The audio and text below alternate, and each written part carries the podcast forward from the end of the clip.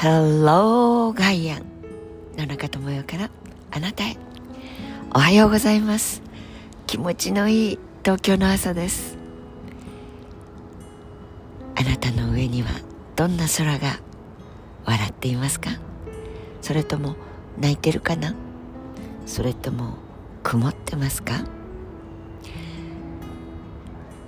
曇ってますか？うん。の人の顔ちょっと曇ってたわよね。はっきりしないけど幸せそうとは言えないしかといって泣いてるってわけでもないしでも少し不安げだった。うーん。という言葉遣いを思い出して空を見上げると晴れていると本当になんかニコニコウキウキしてきますがこれが白いあるいは灰色あるいはもうすぐ行くぜ。一点にわかにかき曇りのような曇りだと確かに気持ちは冴えません。でも考えてみれば曇ってくれないと雨は降らないし雨が降らないと実らないし若葉たちも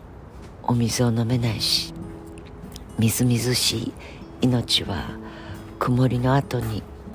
しか来てくれないというのも分かります。ということはやっぱり曇るって大事なこと。晴れてばっかりいてはカラッカラに枯れてしまうしつまりは喜び組で嬉しくて楽しくてすっきりとしてて行くぞみたいなそんなお天気ばっかりだと命は干からびちゃうってことですね。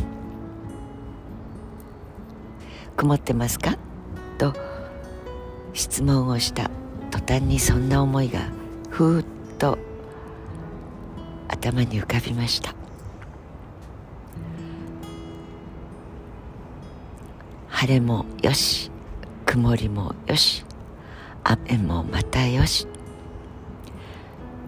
そう能天気な野中さんはそれでいいかもしれないけど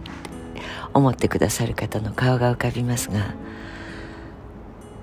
そうなんですよね。この間高野山に行ったお話しましたよね。空海さんの実物実物というのもなんですが空海さんという男が日本に真言宗の密教を伝えてくれなかったらあるいは伝えようとして20年余りあるだろうという留学の、まあ、唐の都に行って勉強せいというのをなんと2年でもう習得して早く帰ってきた。というのはちょっと怪しくないかい？と言われて日本に帰ってきても京都に入ることを許されなかった。でもそのおかげで修行の場を求めて空海さんはいろいろなところを九州のみならず巡り歩くことができた。でそのおかげで高野山とも出会うしまた天皇が変わって佐賀天皇になったからこそこの出会いこのタイミングもし佐賀天皇があれほどのまあ本当にいろんなことをやった方なんだなというのが、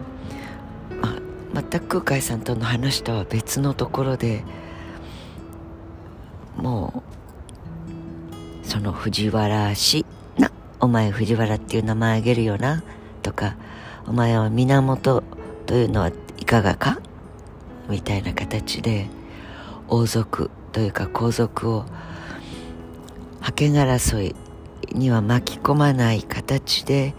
まあ、貴族社会の氏みたいなもの。武士の氏ではありませんよ、まあ、そこから佐賀系の源さんでそれが直系であったり平さんであったりという形でそれ以降の日本の歴史みたいなものがそのファミリーツリーの中で行われるわけですがまあいずれにしてもそのタイミングで空海さんと佐賀天皇というこのマッチングがなければきっと高野山は高野山として今に流れてないつながれていないでしょうし源氏と平家の争いもあるいは戦いも違う形ではあったかもしれませんが天皇家天皇のポストをめぐっての争いはもっと激化してとんでもないことになっていたかもしれないしやっぱり人生の中で楽あれば苦あり苦あれば楽ありという話のみならず出会い出会える力どのタイミングでその方と出会えたかということこそが歴史を紡いでいく一番の大きな要因になるのかなと思ったりします。うん。いろいろなところでいろいろなことを見たり聞いたりするときに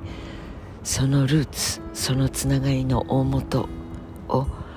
えてみる癖はまあ昔からありましたけれど 長鶴に及んでそのルーツを知るにあたってさまざまな角度からのサイドライトを当てるというのがとても面白い。まあきっとそういう時間を与えられ始めるということが年を取るということなのかもしれませんね。というわけで今日は遡って時を紡ぎ直してみるその大きな大元のお人とお人の関係性を